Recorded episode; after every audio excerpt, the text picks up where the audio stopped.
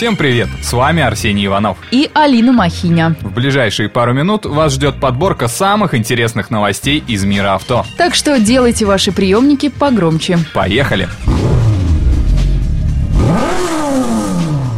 Кризис кризисом, но, видимо, не для всех он так страшен. По данным автостата, наши соотечественники по-прежнему покупают автомобили с открытым верхом. Это ты о кабриолетах, что ли? Да, классненькие тачки. Именно о них, Алин. Так вот, если весь российский автомобильный рынок просел на 30%, то продажи кабриолетов снизились всего на 20%. Думаю, эти 10% просто искали себе новых спутниц жизни.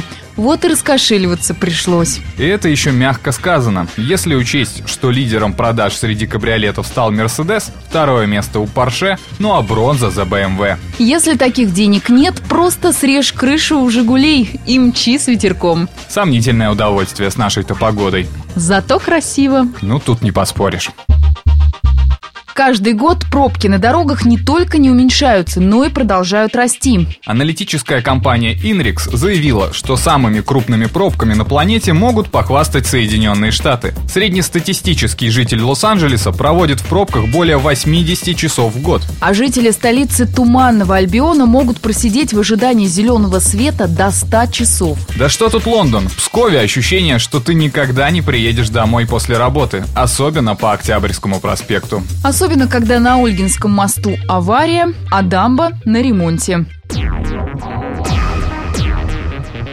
Любителям проскочить через закрытый железнодорожный переезд грозит увеличение штрафа в 5 раз. То есть до 5000 рублей. Не слабо. А все потому, что ДТП на переездах по-прежнему много. 240 аварий и 50 погибших только за прошлый год. А еще ущерб железной дороги на 60 миллионов. И зачем водители игнорируют шлагбаум? Ведь и так ясно, кто победит в дуэли поезда и авто. Видимо, каждый следующий думает, что он исключение. Очередной безбашенный заокеанский водитель прославился в Ютьюбе тем, что оснастил обычный хэтчбэк 800-сильным двигателем, колесами от вседорожника и носился на этом чудовище по улицам американского Сан-Диего, пугая прохожих, да и водителей тоже. Правда, его достижения особенно оценили стражи правопорядка, впаявшие парню срок. Причем сдали его два подельника, которые помогали снимать видео. Забавно, что горе-экстремалу грозило два года тюрьмы. Но судья, видимо, ценитель крутого тюнинга, смягчил наказание до 49 дней. Так что не удивлюсь, если к лету этот парень опять выкинет что-нибудь этакое. Справедливости ради, наши автовладельцы нередко становятся героями новостей. Недавно житель Краснодарского края, находясь в Подпитии, разрушил своим Porsche Cayenne 7 автомобилей. Крепенький Порш оказался. Впрочем, это не рекорд. На День защитника Отечества женщина на «Шевроле Авео» совершила наезд на 9 припаркованных автомобилей. Удружила к празднику, нечего сказать. Но не будем о грустном. Давай лучше поздравим автоименинников этой недели. Автокалендарь.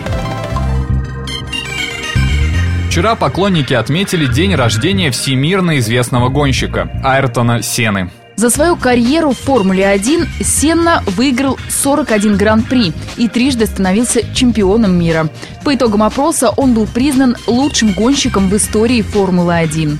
На трассе Сена был предельно целеустремленным, нередко пилотируя машину на грани возможного. Многие говорили, что для него победа важнее жизни. К сожалению, так и случилось. Сенна погиб в 1994 году в аварии на Гран-при Сан-Марино в Имале.